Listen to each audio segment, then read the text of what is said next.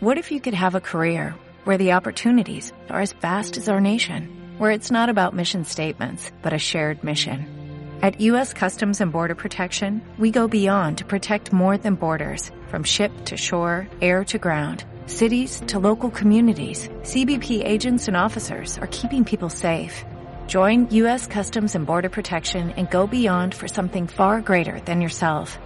Learn more at cbp.gov/careers. Estudio del libro de los Hechos por el pastor Manolo Matos de la Iglesia Cristiana Calvary Chapel Lima. Eh, hoy no me toca enseñar a mí, pero hoy eh, voy a invitar al pastor John para que venga. Él va a compartirnos de la palabra de Dios mientras que le recibimos al estilo Calvary Chapel.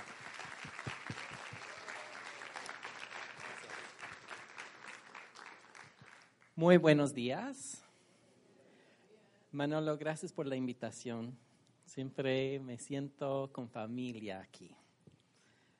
Y los amo a todos ustedes. Gracias, gracias. Estamos en Mateo capítulo 24 en el día de hoy.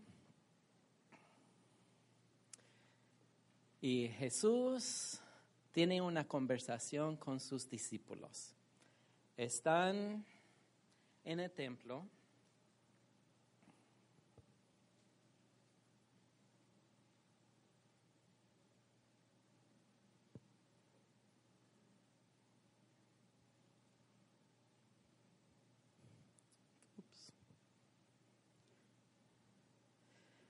A ver, mi contraseña es...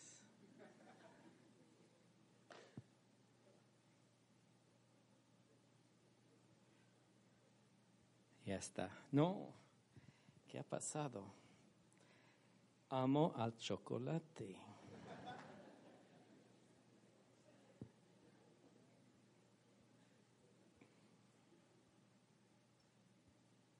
Ahí está, ok.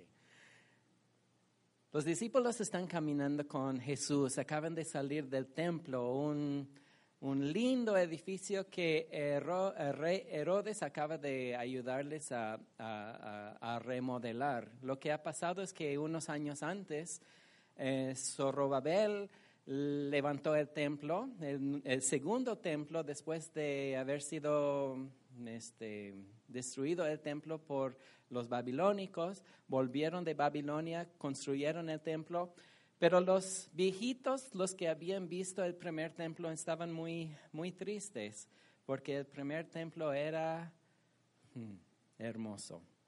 Y lo de Salomón, eh, mucha inversión muy grande, ah, se sentía el Espíritu de Dios allí, pero los que habían visto el primer templo y ahora ven el segundo templo, dicen, no es nada como el primer templo. Un poco tristes, pero Herodes este, ayudó a los judíos a remodelar el templo y es una construcción que tomó más o menos como 80 años.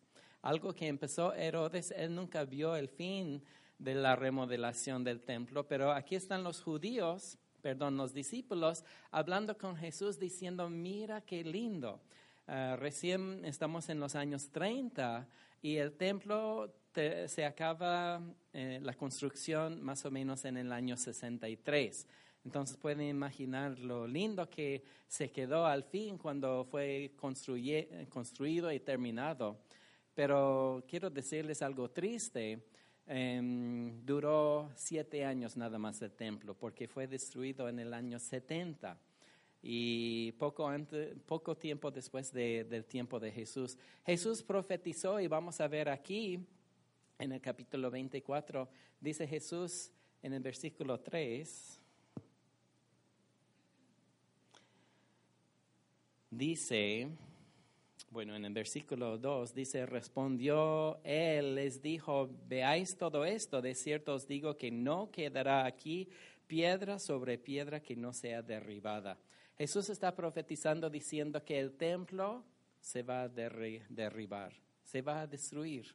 Eh, y eso es lo que sucedió en el año 70. Entonces, unos 40 años antes, 35 años antes, Jesús profetizó lo que iba a suceder.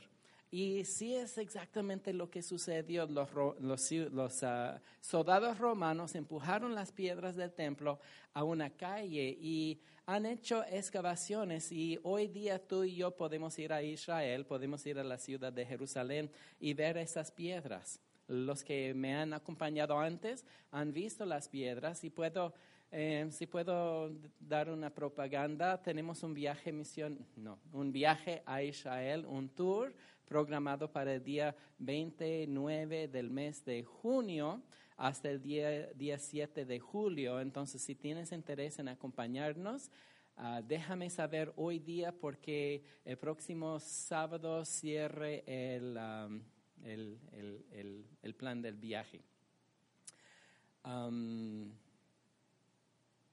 Si no puedes ir a Israel con nosotros, puedes considerar otra cosa, porque estamos enviando ocho de nuestros alumnos del Instituto Bíblico a Israel para trabajar en un ministerio que se llama Shevet Ahim. En Shevet Ahim están ayudando a niños con problemas cardíacos. ah, son niños de Irak que están ingresando en Israel para recibir su tratamiento y su cirugía. Nuestros alumnos van a ir para apoyar en este ministerio. Y si no puedes ir con nosotros a Israel, tal vez vas a querer apoyar a uno de nuestros alumnos que están orando y esperando la voluntad del Señor. Una idea por lo cual pueden orar. Entonces Jesús dice, no quedará piedra sobre piedra. Y, él, em- y, los discípulos le preguntan, están sentados ya en el monte de los olivos, enfrente de la ciudad de Jerusalén, enfrente del templo. Los discípulos se le acercaron aparte diciendo en versículo 3, dinos cuándo serán estas cosas y qué señal habrá de tu venida y del fin del siglo. Eh, cuando Jesús empezó a profetizar acerca de las piedras que iban a ser derribadas, los discípulos dicen, ¿cuándo va a suceder eso? Y si nos puedes de- decir también los señales de tu venida y cuál, eh, cuáles son los señales del fin. Ah, señores, eso es lo que vamos a estudiar hoy en esta mañana. Algunas de las respuestas del Señor Jesús a sus discípulos. Y Él empieza a explicarles a ellos que nadie os engañe. Nos dice el Señor Jesús que en los últimos días va a haber un gran engaño. Muchos van a ser engañados por el anticristo, por los falsos cristos, por los falsos maestros y los falsos profetas. Entonces la primera advertencia es no ser engañados. Dicen seis, oirán de guerras y rumores de guerras. Ah, mirad que no os turbéis porque es necesario que todo eso acontezca, pero aún no es el fin. Entonces Jesús dice que parte de los señales del fin del mundo son eh, guerras, rumores de guerras. Dice, se levantará nación contra nación, reino contra reino, habrán pestes y hambres y terremotos en diferentes lugares. Son cosas que nosotros vemos en el día de hoy. SIDA, por ejemplo, terremotos, caos, tsunamis, volcanes. Están pasando en todas partes del mundo. Jesús dice todo eso es señal de, de, de- estas cosas, del fin del siglo. Dice, eh, os entregarán a tribulación y os matarán y seréis aborrecidos por todas las gentes por causa de mí. Y tenemos hermanos, señores, en Irán, en China, en Cuba, en diferentes partes del mundo, en los países musulmanes, que están, están sufriendo horriblemente hoy día. Dice, muchos tropezarán entonces y entregarán unos a otros y a otros borre- aborrecían. Eh, muchos falsos profetas se levantarán y engañarán a muchas personas. En el Internet tú puedes visitar las páginas de, de muchos de esos falsos profetas. Por favor, no lo hagan. Y dice en el 12, el amor de muchos se enfriará. El amor de muchos se enfriará. ¿Qué significa? Que algunos de los cristianos que, que antes estaban fervientemente enamorados con el Señor Jesucristo ya no están caminando tan cerca a Él. Puede ser que haya personas que están escuchando el estudio hoy día, están diciendo, no tengo el mismo amor y pasión, convicciones como antes. han dejado su primer amor. Son señales acerca del fin. Y menciona muchas otras cosas, este, el falso Cristo, el anticristo y muchas cosas que van a suceder. Y vamos a saltar hasta el versículo, hasta el versículo 20. 29. Y ahí vamos a leer. Inmediatamente después de la tribulación de aquellos días, el sol oscurecerá. Si pueden subrayar, por favor, el sol oscurecerá. Y la luna no dará su resplandor. Si pueden subrayar ahí también. Y las estrellas caerán del cielo y las potencias de los cielos serán conmovidas. Entonces aparecerá que el señal, si pueden subrayar la palabra el señal en sus Biblias también, del Hijo del Hombre en el cielo. Y entonces lamentarán todas las tribus de la tierra y verán al Hijo del Hombre viniendo sobre las nubes de, del cielo con gran poder y gloria. Y enviará sus ángeles con, si pueden subrayar la frase, con voz de trompeta. Y juntarán a los escogidos de los cuatro vientos desde un extremo del cielo a otro. Y dice Jesús, de la higuera aprended la parábola. Cuando ya su rama está tierna y brotan las hojas, sabéis que el verano está cerca. Así también vosotros cuando veáis todas estas cosas, si pueden subrayar por favor, cuando veáis todas estas cosas, conoced que está cerca a las puertas. De cierto os digo que no pasará esta generación hasta que todo esto acontezca. Voy a hacer unos comentarios acerca, ah, ahora acerca de lo que hemos leído.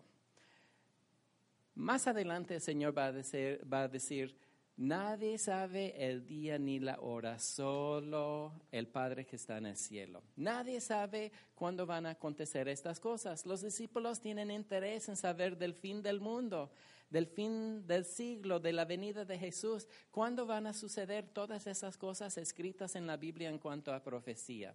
Si ustedes son buenos discípulos de Jesús, van a tener las mismas preguntas también.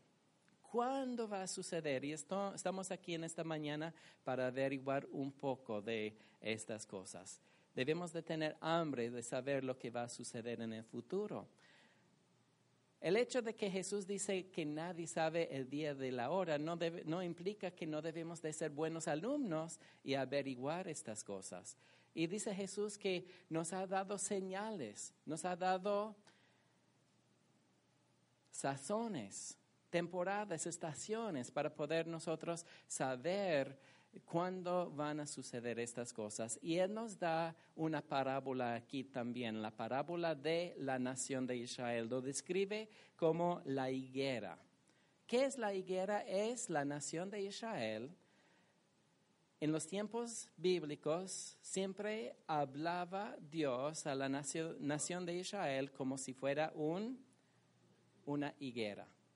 Y dice, aprenden de la higuera cuando está tierna, cuando empiezan a brotar sus hojas, saben que el tiempo está cerca. Y dice aquí, de cierto os digo que no pasará esta generación hasta que todo esto acontezca. ¿Por qué creemos nosotros que el fin se acerca? ¿Por qué creemos que está a la puerta el Señor Jesús? ¿Por qué creemos que, por qué nos emocionamos que muy pronto vamos a ver al rostro del Señor cara a cara y estamos en su presencia caminando en las calles de oro en el cielo? ¿Es un sueño o es algo que en verdad va a suceder? Chicos, va a suceder. Habla Jesús más acerca de la profecía y de los tiempos finales que cualquier otro tema. Yo creo que Él quiere que sepamos acerca de estas cosas. Una tercera parte de la Biblia es profético.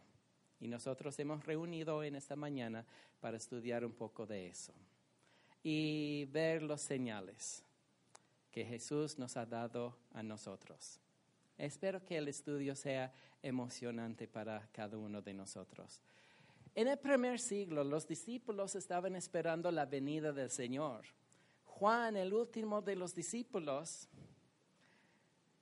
a él Jesús le había, bueno, a Pedro Jesús le había dicho, si Juan vive hasta que yo venga, ¿qué te importa a ti, Pedro? Muchos de los discípulos estaban pensando que la venida del Señor iba a ser antes de la muerte de Juan. Entonces tenían la emoción de pensar que Jesús ya viene pronto cada vez que veían a Juan más y más y más tío.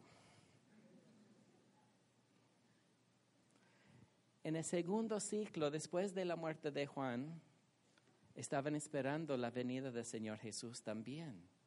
En el tercer siglo, en el cuarto, en el quinto, hace mil años, hace 500 años, el siglo pasado, los cristianos todavía estamos esperando la venida del Señor.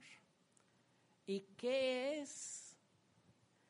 Es que el Señor quiere que estemos pendientes de su venida. Él quiere que estemos esperando su venida. Eh, debemos de esperar el rapto de la iglesia. Nos dice en el libro de primero de Tesalonicenses capítulo 4, anímanse los unos a los otros con estas palabras. Para nosotros debe de ser un ánimo en saber que pronto estamos presentes con el Señor. Pero John, si siempre lo han dicho por años y años y años, siglos y siglos y siglos, ¿por qué piensas tú que es más cerca? Bueno, yo les voy a dar la razón de la parábola de la higuera Aprended la lección, dice Jesús. La higuera representa la nación de Israel y en el año 1948 volvió a nacer la nación de Israel. Los judíos están viviendo en su patria, en la tierra prometida, en el día de hoy, un cumplimiento de muchas profecías, especialmente de Ezequiel capítulo 36. Israel ya está en su tierra y desde este momento yo creo, y muchos creen, que el reloj profético empieza a marchar.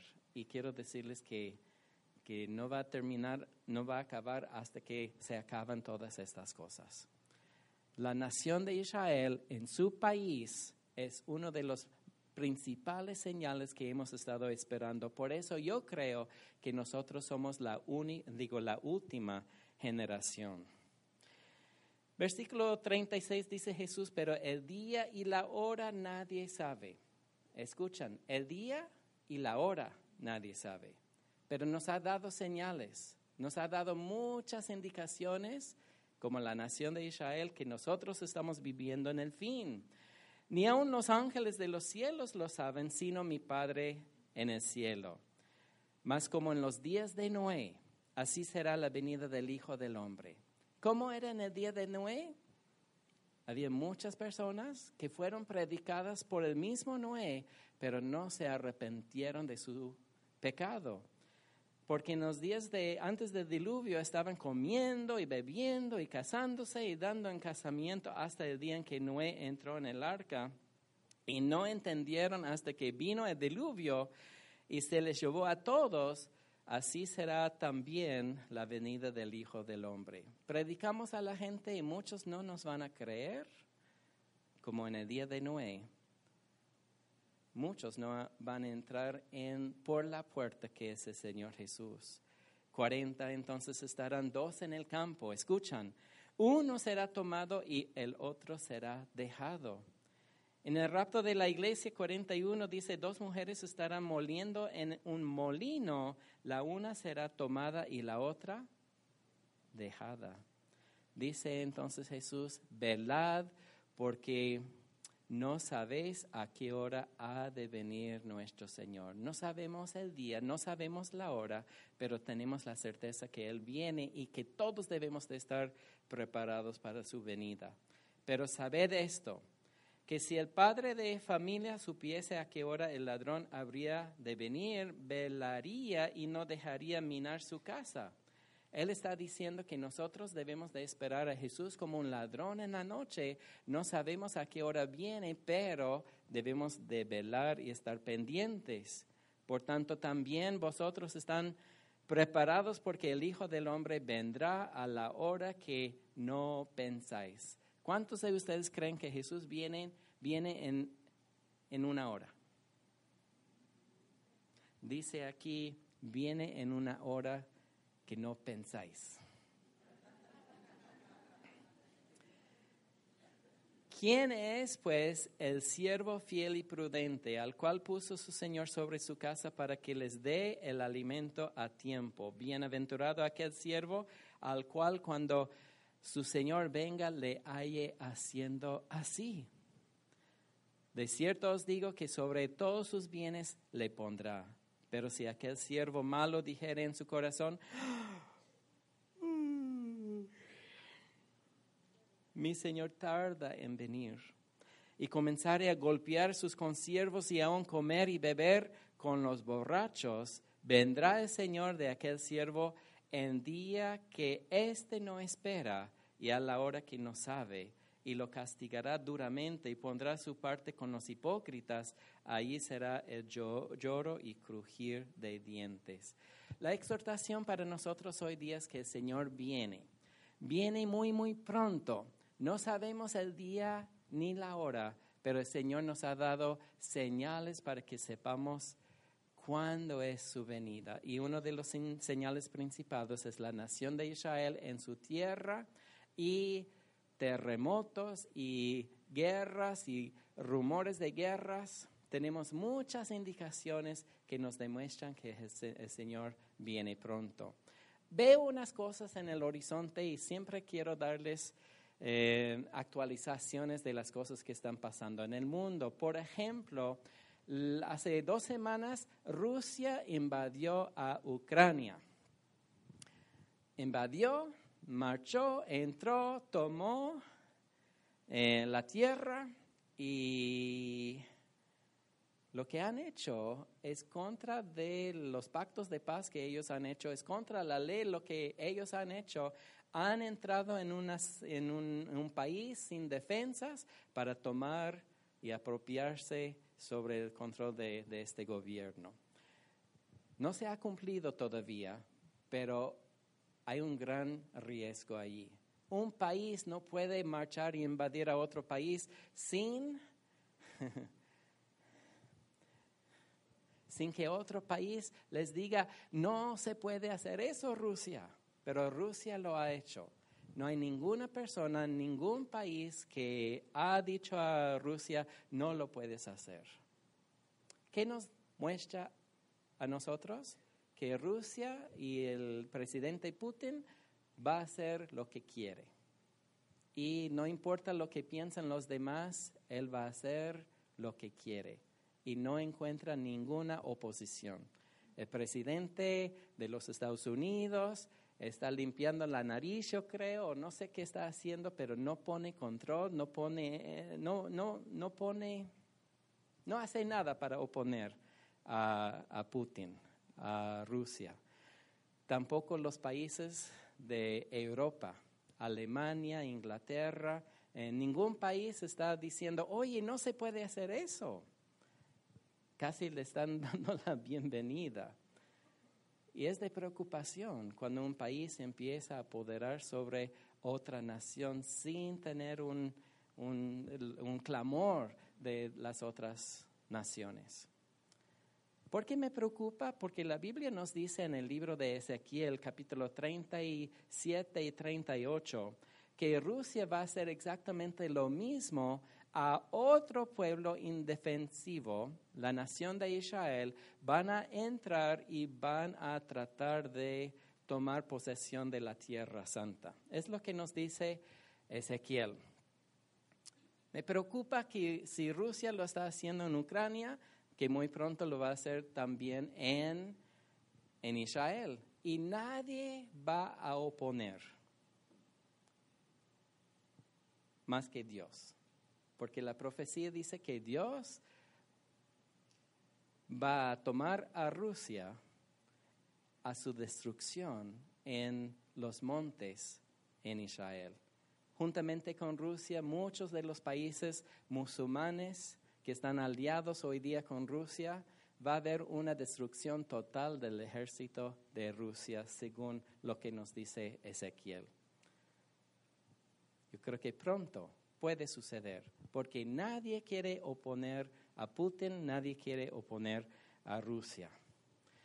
Otra preocupación, otra cosa alarmante es que Irán insiste en fabricar armas nucleares. Aquí tenemos una foto de presidente de Israel, ben, Benjamín Netanyahu, y él está tratando de convencer a las Naciones Unidas, mira, Irán tiene una bomba, su intención es usar la bomba, su intención es destruir a Israel. Nos han dicho muchas veces, pueblo, gente, escucha, nos van a atacar y a nadie les importa. Obama no hace nada, todos esconden el rostro, nadie está a favor o apoyando la nación de Israel.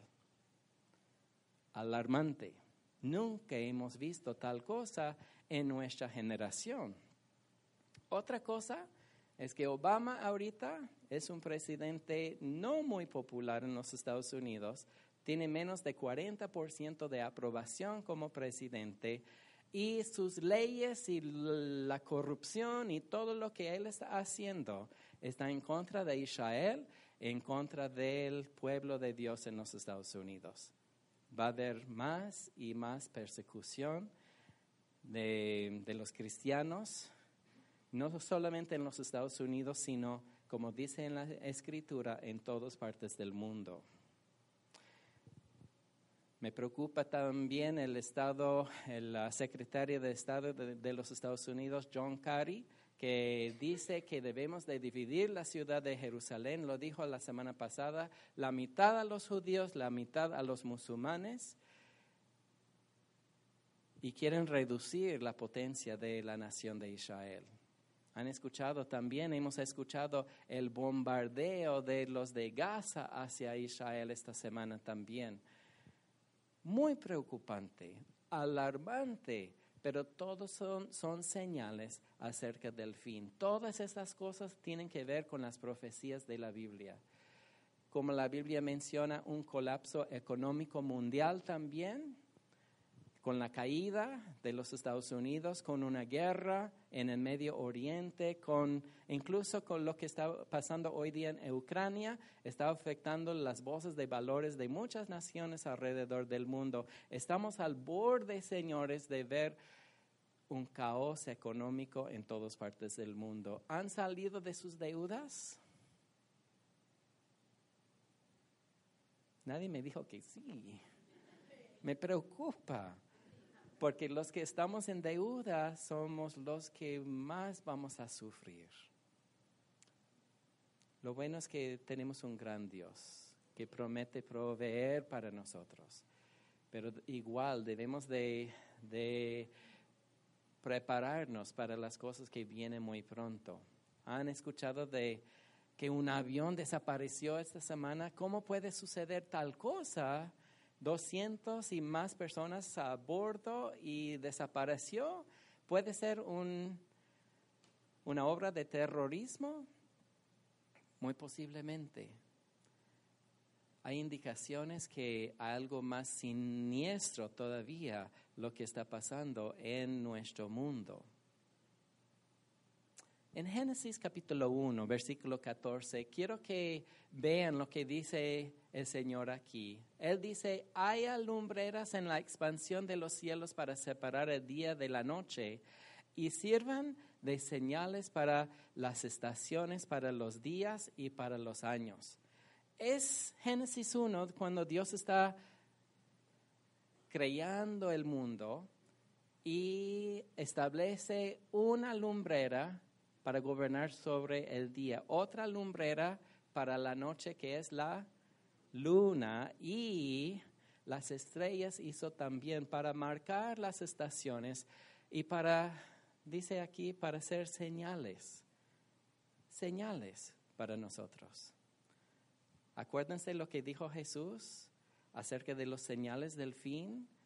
El sol oscurecerá, la luna no dará su luz Esos son señales. La misma palabra aquí está diciendo Dios en, la, en el momento de la creación que estas cosas van a ser señales.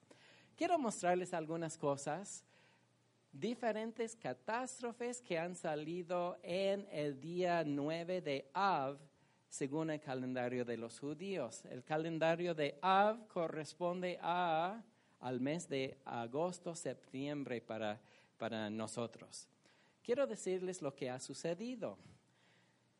En la historia de Israel, cuando enviaron doce espías a la tierra prometida para ver si podían o no conquistar la tierra, volvieron los doce espías y diez de los espías dieron mal reporte diciendo que no podemos entrar en la tierra prometida porque son malos, hay gigantes ahí, hay ciudades fortificadas.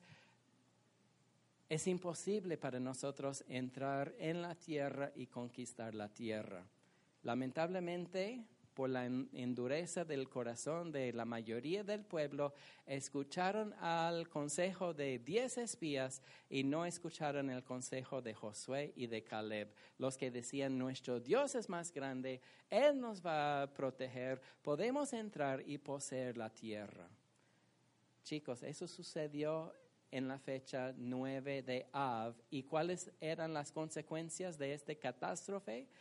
Pasaron 40 eh, años vagando en el desierto.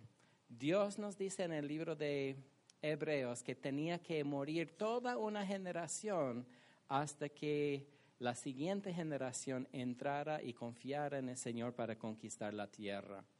Otra cosa sucedió en la fecha 9 de Ab también entre los judíos fue en el año 587 cuando los babilónicos entraron y destruyeron la ciudad de Jerusalén y, derribaron el templo ahí en Jerusalén. La fecha era el 9 de Av.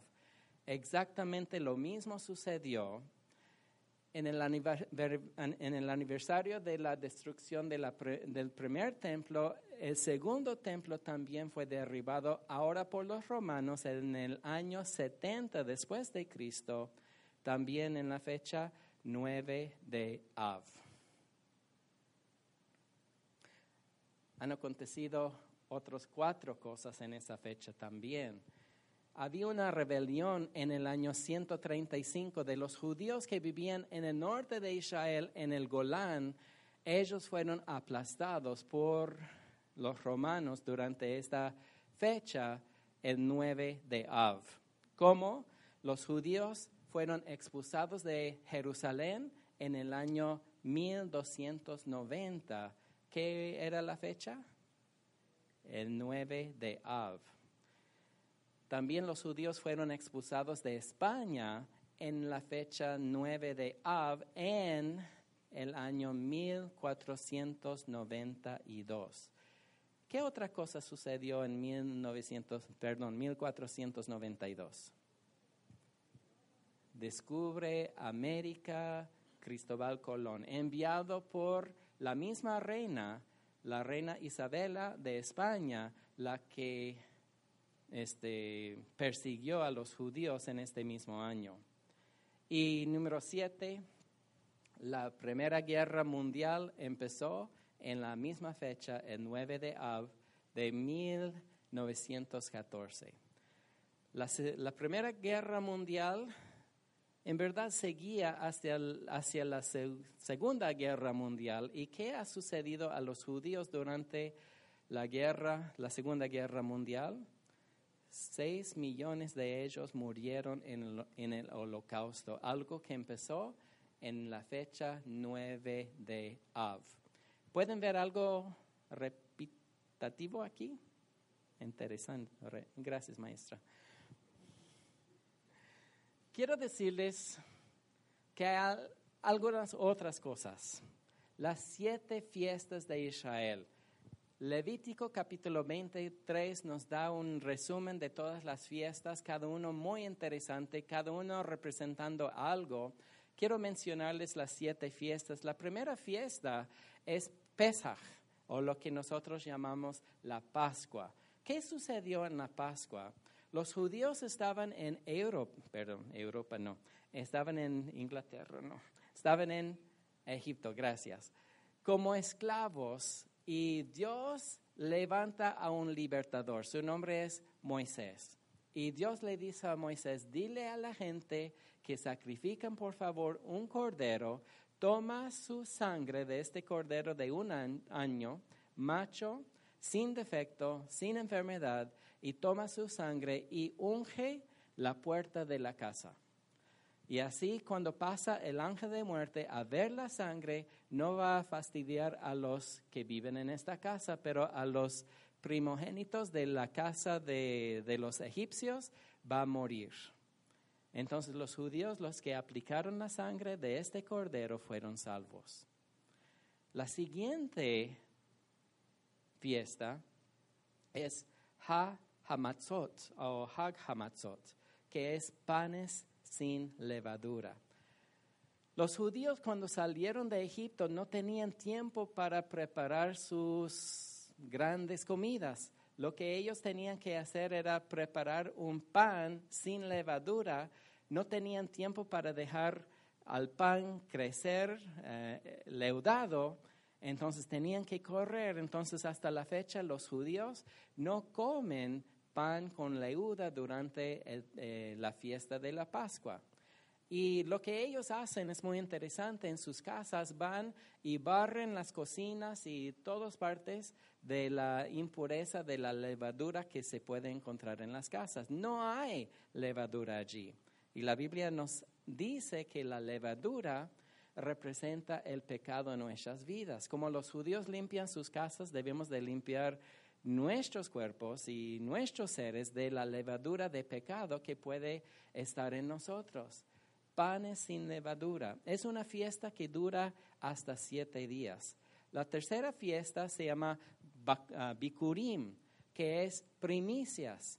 Una linda fiesta cuando los judíos llevan al templo las primicias de sus cosechas y dan una ofrenda al Señor por su provisión y lo que viene en todo lo demás del año agrícola. agrícola. La cuarta fiesta es Shavuot, que es lo que llamamos nosotros Pentecostés.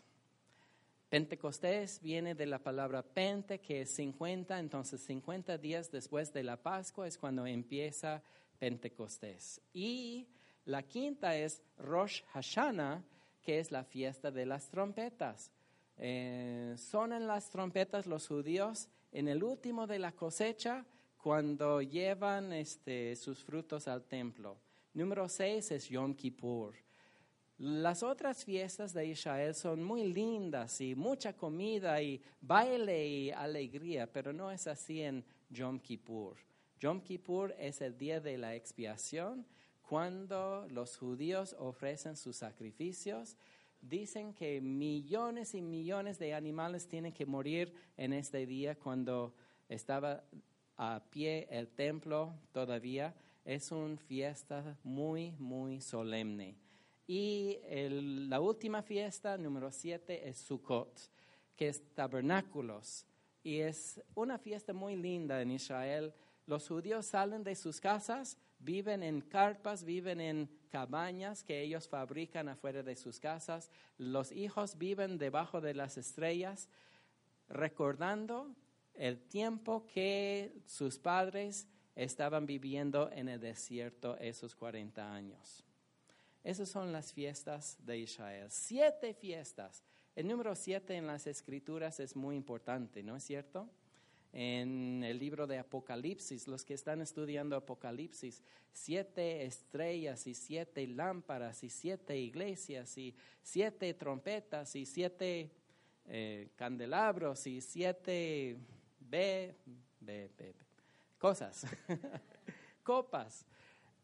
Siete, siete, siete. En el libro de Juan también, Juan menciona el número siete, es muy simbólico, es la, el número de perfección. En todas partes de la Biblia encontramos siete, siete, siete.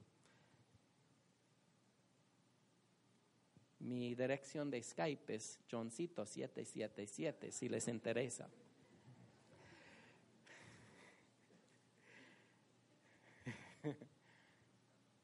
Siete fiestas muy importantes. Para los creyentes es importante también. ¿Se acuerdan lo que representa el Pesaj, el, la Pascua? Tenían que tomar un cordero, derramar la sangre, ungir las casas con la sangre para poder sobrevivir. Tenemos una correspondencia en el cristianismo porque Jesucristo murió en el mismo en la misma fecha de Pesaj. Él fue nuestro cordero que fue inmolado desde el inicio del mundo. Su sangre fue derramada y si nosotros aplicamos la sangre de Jesús a nuestras vidas, seremos salvos también. Y los que no aplican la sangre de Jesús a sus vidas, como los primogénitos de los egipcios, van a aparecer. Muy simbólico lo que ha hecho Jesús en la misma fecha de, de la Pascua. ¿Puedo decirles algo de la Pascua? Empieza la Pascua en la primavera en Israel, después de haber brotado el almendro los judíos esperan hasta la primera luna llena y allí es donde ellos celebran la Pascua. La luna nueva cuentan 14 días hasta la mitad del mes cuando hay una luna llena y ahí es donde empieza la Pascua. La Pascua siempre sucede cuando hay luna llena. La segunda fiesta es interesante, es la fecha cuando Jesús fue enterrado después de su muerte. Él llevó sobre nosotros nuestros pecados. Podemos decir la levadura que nosotros teníamos, Él lo llevó y le sepultaron a Jesús. Allí canceló nuestro pecado y, y las consecuencias de nuestros pecados también. Como cristianos, la fiesta de panes sin levadura representa muchísimo para nosotros que Jesús eliminó nuestros pecados. ¿Pueden decir gloria a Dios? Porque con pecado no entrarás en el reino de Dios. Jesús quitó todos nuestros pecados. En Bikurim, en las primicias, Jesús resucitó de la muerte. Es interesante porque es el primero en resucitar de la muerte es las primicias, pues, y nosotros somos los secundicias. Es una palabra que acaba de inventar. Lo inventé en el primer servicio. Las primicias y nosotros somos los que vamos a resucitar después. Algún día todos moriremos, pero la Biblia dice que todos seremos resucitados. Jesús, las primicias, nosotros vamos a ser los que siguen a Jesús. Jesús resucitó de la muerte en el mismo día, el domingo, después de la Pascua, Él resucitó de la muerte. ¡Qué emoción, ¿no? Jesús cumplió tres eventos tocante los primeros, las primeras tres fiestas de la nación de Israel. Puede ser que la cuarta también, la cuarta también. Para los cristianos en el día de Pentecostés, el Señor dio vida a la iglesia enviando su Espíritu Santo que nos ha llenado a nosotros, nos ha dado el fruto del Espíritu, cual es amor, y nos ha dado también los dones del Espíritu. Otro evento que se ha cumplido en cuatro de los siete fiestas de Israel. Puede ser que las siguientes tres tienen algo que ver también con el cristianismo. ¿Qué es la fiesta de trompetas? Rosh Hashanah. Durante esta, fiesta tocan la trompeta y, y, todo el mundo va al templo para ofrecer al Señor agradecimiento, ofrendas de agradecimiento al Señor al sonar de la trompeta. La Biblia nos dice que nosotros vamos a escuchar son de trompeta. Ustedes lo han subrayado en sus Biblias en Mateo 24, cuando nos va a llevar a su casa también. Y nosotros vamos a llevar los resultados de nuestra cosecha. Las personas con quienes hemos compartido el Evangelio, ellos van a, al, al templo juntamente con nosotros, cumpliendo en el rapto de la iglesia. Pero John, estás dando una fecha, la fiesta de trompetas. No sé. Posiblemente el Señor va a raptarnos en, la fiesta de trompetas, pero como Él dice, nadie sabe eh, ni el día ni la hora, es difícil de saber. Pero quiero que lean lo que dice en 1 de Tesalonicenses, capítulo 4, versículos 13 a 17. Dice Pablo, tampoco queremos, hermanos, que ignoréis acerca de los que duermen, para que no os entristezcáis como los que no tienen esperanza, porque si creemos que Jesús murió y resucitó, así también traerá Dios con Jesús a los que du- durmieron en él. Por lo cual os decimos esto en palabra del Señor, que nosotros, los que vivimos, que habremos quedado hasta el- eh, la venida del Señor, no precederemos a los que durmieron, porque el Señor mismo, con voz de mando, con voz de arcángel, escucha, con trompeta de Dios, descenderá del cielo y los muertos en Cristo resucitarán primero. Luego nosotros los que vivimos, los que hayamos quedado, seremos que arrebatados juntamente con ellos en las nubes para recibir al Señor en el aire. Así estaremos siempre con el Señor. En un momento vamos a escuchar el son de trompeta y vamos a subir y tener un encuentro con el Señor Jesús en las nubes. ¿Pueden escuchar la trompeta? Viene pronto. En la fiesta de trompetas posiblemente el Señor viene para llevarnos a su presencia. Y de la otra fiesta, de Yom Kippur, es una fiesta solemne para los judíos, cuando tienen que entregar cuentas a Dios por sus buenas y sus malas obras. Nosotros los cristianos no nos importa la fiesta de Yom Kippur porque ya estamos en la presencia del Señor, pero las, los judíos, los que no creen en, el Mesías, va a ser una, un tiempo muy solemne para ellos cuando tienen que pasar por siete años de gran tribulación. Para mí, la fiesta de Yom Kippur representa la tribulación que van a tener que pasar los judíos. Y en cuanto a Sukkot, cuando viven en tabernáculos o viven en tiendas o cabañas en las calles, para mí representa este tiempo cuando todos seremos recogidos después de la, ¿cómo se llama? Del, milenio estaremos, estaremos para siempre en la presencia del Señor. Posiblemente esas tres últimas fiestas representan este tiempo. El 9 de Av representa algo muy importante para el judío. Las fiestas de Israel significan algo bastante hermoso para nosotros también. Y quiero este, decirles una cosa más y les dejo ir. Si se portan bien, les voy a dejar ir temprano. Han escuchado de la NASA, ¿no es cierto? Es una entidad que lanzan personas al espacio, pero también nos dan información acerca del espacio, también de los planetas, etcétera. Hay una trayectoria de los planetas que conoce bien la NASA. Y NASA sabe como un reloj dónde van a estar cada planeta durante cualquier momento, durante cualquier año. Todo está programado porque Dios ha puesto a los planetas en su órbito alrededor de la, del Sol. Este, podemos verlo como un reloj. Podemos ver en, eh, de aquí en adelante dónde estará Pluto de aquí en mil años.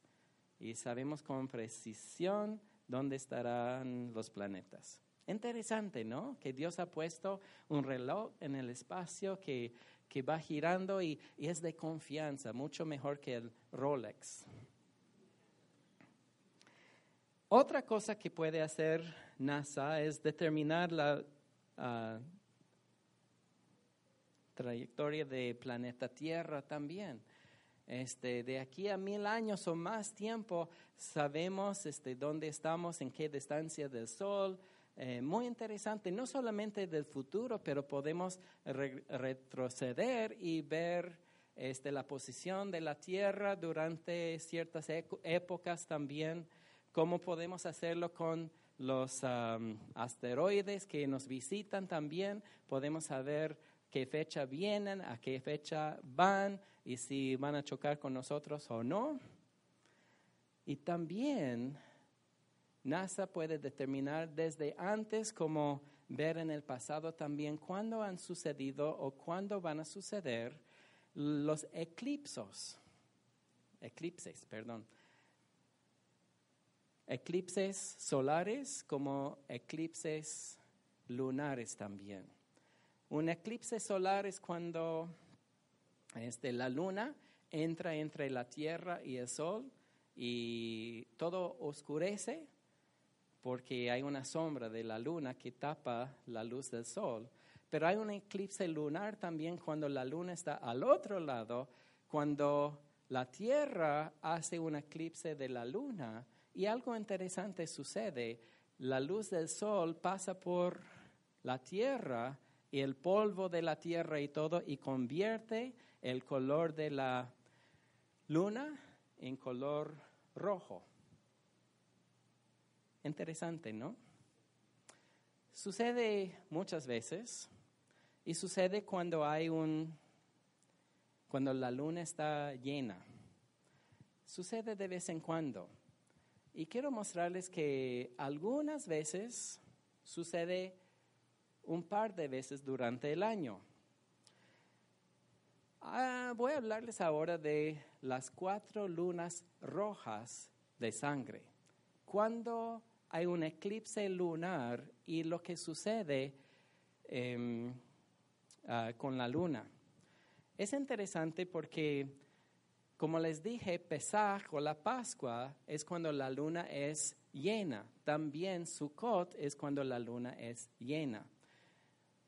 A veces han sucedido que durante la fiesta de Pasaj hemos visto una luna roja. Lo que es interesante es que hay algunos años cuando sucede que hay un Pesaj y un Sukkot, que también es la luna llena, cuando suceden dos veces en un año un eclipse lunar y la luna se convierte a color rojo. hay momentos cuando el segundo año durante el Pesaj se convierte la luna a color rojo por un eclipse lunar y en el mismo año ha sucedido que durante la fiesta de Sukkot, cuatro veces en un periodo de dos años. ¿Cuándo ha sucedido eso? ¿Tienen interés? Pueden preguntar a NASA, todo está documentado, pero yo les voy a decir también.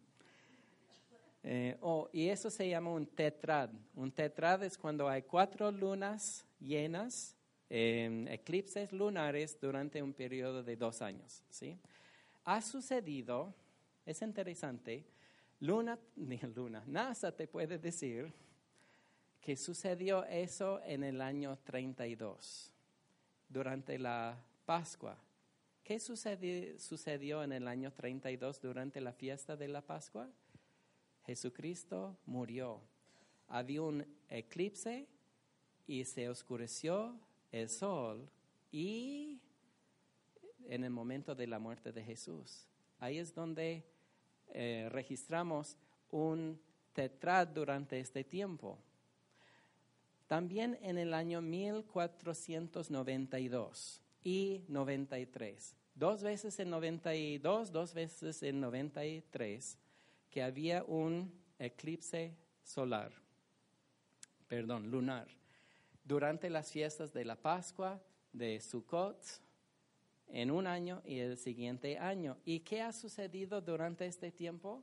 Es cuando los judíos fueron expulsados de, de España, algo muy, muy malo, pero algo muy bueno sucedió el mismo año. ¿Qué fue? El descubrimiento de Cristóbal Colón de las Américas. Qué interesante, ¿no? Dos eventos muy importantes sucedieron durante un triad, un, ¿cómo se llama? Ah, tetrad, este, durante esta época. Durante el tiempo de Jesús, ahora en 1492, y no ha sucedido un tetrad por 500 años, hasta una fecha muy interesante, 1948 y 49 sucedió exactamente lo mismo. ¿Qué sucedió en 48 y 49? Los judíos establecieron su nación en Israel, en la Tierra Santa, y fueron atacados por los países enemigos de ellos, los árabes de Jordania, Siria, de Egipto, de, um, Líbano, uh, Arabia Saudita, todos atacaron la nación de Israel. Pero estaban una vez más en su tierra, declararon su independencia como un Estado durante un tetrad. ¿Ha sucedido después? Salud.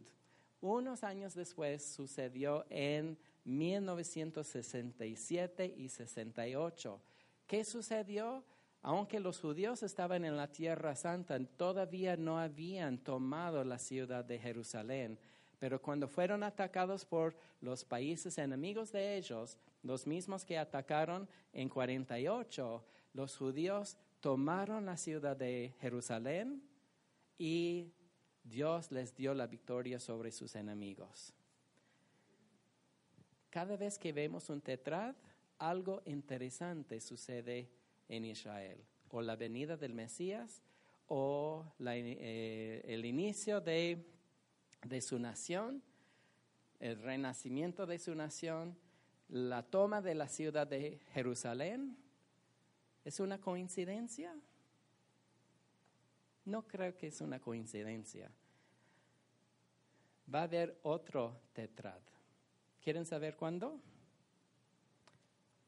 2014 y 2015, para que sepan en Pesaj de este año, que es el 15 de abril, o sea, el próximo mes, va a haber una luna roja de sangre durante la Pascua de los judíos y va a suceder una vez más el 8 de octubre de este año también. Y el próximo año, la fecha es el 4 de abril, es la Pascua, y el 28 de septiembre pueden consultar a NASA que todo eso es, es cierto.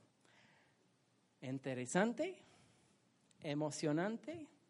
Acuérdense que cada vez que ha sucedido algo enorme ha sucedido, algo grande ha sucedido a la nación de Israel. ¿Quieren saber lo que va a suceder este año? ¿Sí? ¿Les muestro? No sabemos qué va a suceder.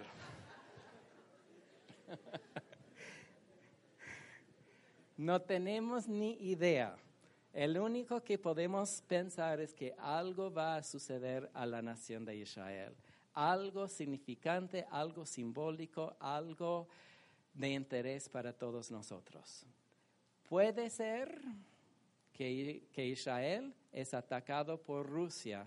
Como Rusia, no importa lo que dice el mundo, han entrado y han conquistado a Ucrania, puede ser que es la batalla de Ezequiel 37 y 38.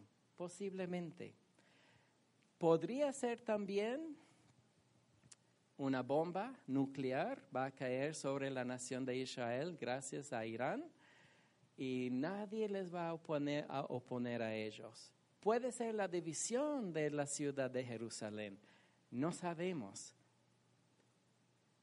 ¿Puede ser el rapto de la iglesia? No sabemos. Nadie sabe ni el día ni la hora.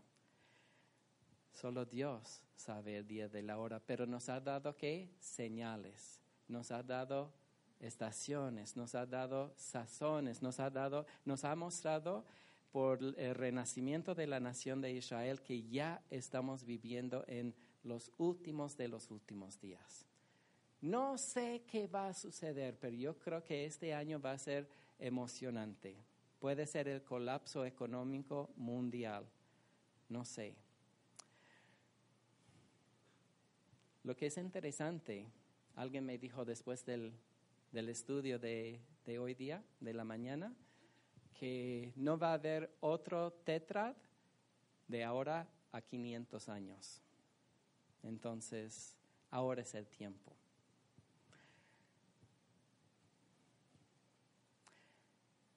Leemos en el libro de Mateo que el amor de muchos se enfriará. La razón por que quería presentarles con este estudio hoy día es para que examinemos nuestros corazones. ¿Cómo estamos con el Señor? Es muy fácil dejar enfriar nuestro amor para con el Señor. Ha sucedido a la iglesia, una iglesia entera en Éfeso, habían dejado su primer amor. Tal vez nosotros tenemos más interés en los negocios o en una relación o en una vida de pecado que darnos cuenta que el Señor viene muy, muy pronto. Él está buscando integridad en nuestras vidas, Él está buscando seriedad en nuestras vidas, Él está buscando compromiso en nuestras vidas, un enamoramiento nuevo tal vez en nuestra relación con Él. Muchas cosas pueden suceder este año. Puede ser que no estamos aquí el próximo año. Puede ser que ya estamos en la presencia del Señor. Habían dos personas en el campo, uno moliendo bueno, moliendo los dos, uno fue, una fue llevada y una se quedó. Dos estaban en una cama, una fue llevada y el otro se quedó. Estaban en la cosecha, uno fue llevado y uno se quedó. Qué triste sería que su pastor, sus pastores no les advirtieran que hay esa posibilidad. Nosotros no queremos que nadie se quede atrás. Tal vez el Señor nos ha dado señales hoy en esta mañana para demostrarnos dónde estamos con Él. ¿Puedo orar por ustedes? Sí. Aquí estamos, Señor, en el borde de la eternidad. Israel ya está, está en su país. Rusia está avanzando, como nos dice el libro de Ezequiel. No hay ningún país que tiene el valor para enfrentar a un monstruo que va a atacar a tu pueblo, la niña de tus ojos. Gracias a ti tenemos la información de lo que va a suceder en este tiempo. Pero la Biblia dice también que va a ser muy duro para los judíos en los tiempos finales y tal vez van a experimentar un ataque nuclear por parte de Irán o de otro país. Señor, no es el tiempo para vivir para nosotros mismos. Con un pendiente colapso económico, necesitamos colocar nuestra fe y confianza totalmente en ti. No podemos ser como los israelitas que enviaron espías y después de volver atemorizaron sus corazones y dejaron de creer en ti. Nosotros queremos confiar en ti. Tú eres nuestro proveedor y nuestro protector. Y no importa lo que puede suceder en los siguientes días, semanas o meses o años, nuestra confianza está firmemente puesta en ti. Señor, si hay uno entre nosotros que está viviendo una vida desordenada, en fornicación, adulterio, en robos o en otros delitos, te pido, Señor, que nos des convicción para arrepentirnos, para caminar bien contigo. O tal vez algunos de nosotros que hemos enfriado nuestra relación contigo. Tenemos otros intereses que son más importantes. Si es así, Dios, nos arrepentimos de nuestros pecados. Queremos escucharte a ti decir, bien hecho, siervo fiel. No sabemos qué nos espera en el futuro, pero sabemos que el futuro es glorioso en ti. Gracias te damos en el nombre de Jesús. Amén.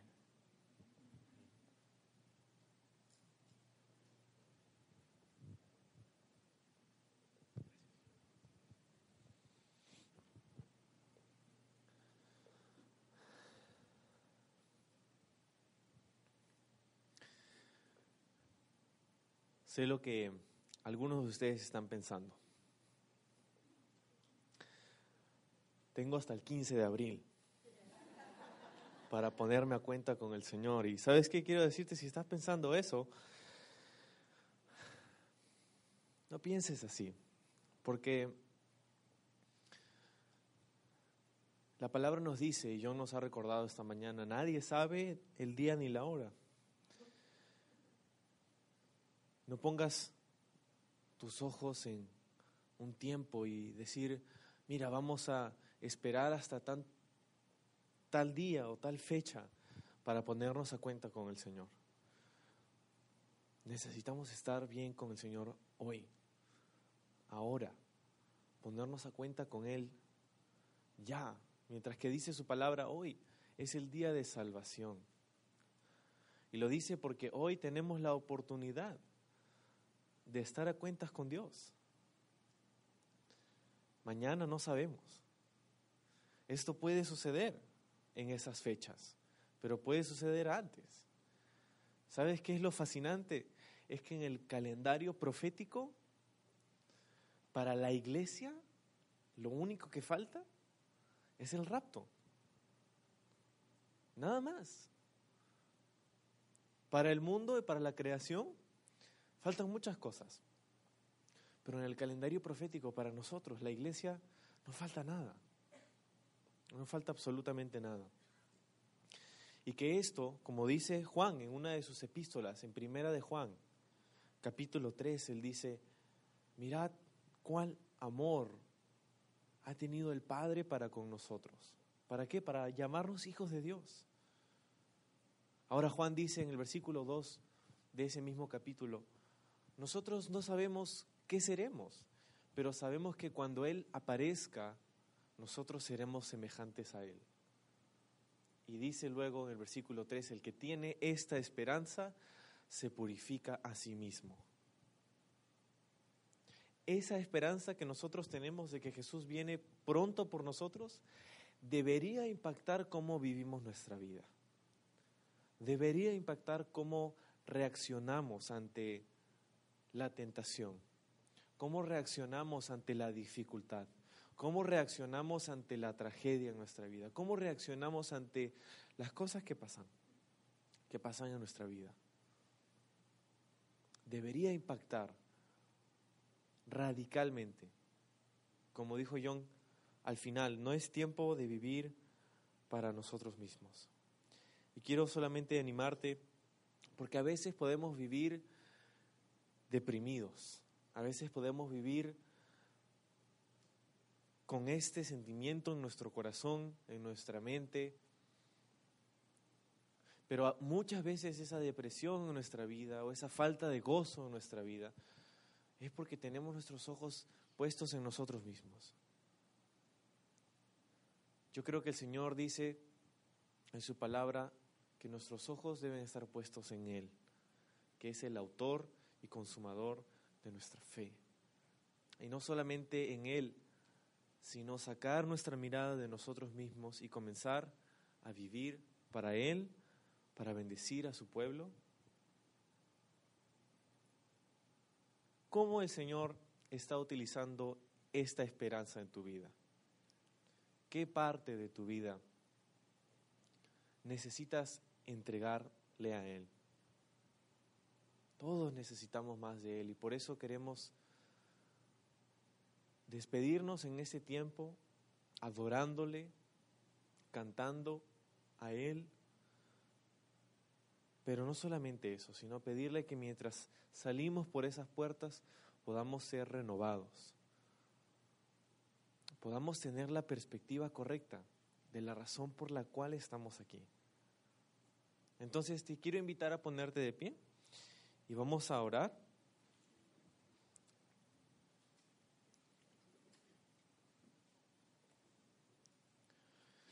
Señor, gracias por habernos recordado esta mañana lo importante que es reconocer la realidad de que tú vienes pronto por nosotros.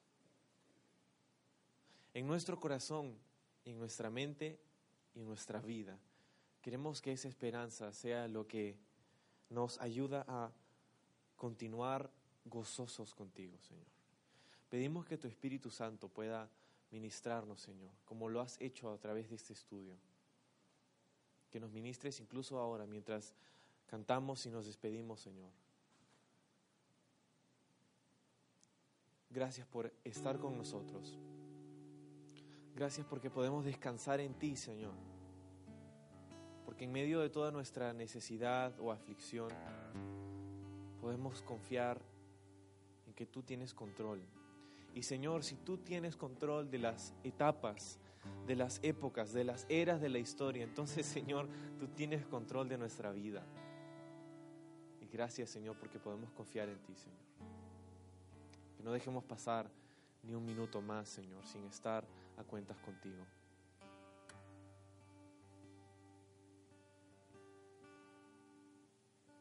Toma unos minutos, unos, unos segundos para estar en silencio delante del Señor y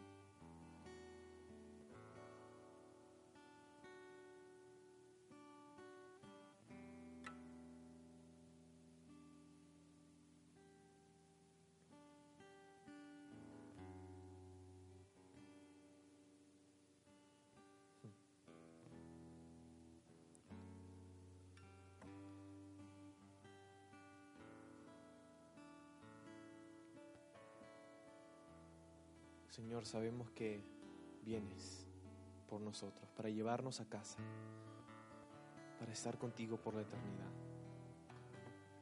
Y permite que vivamos con tu Espíritu Santo de una manera que te agrada, que cumplamos con los propósitos que tú tienes para nosotros mientras esperamos tu gloriosa venida, Señor. En tu nombre oramos.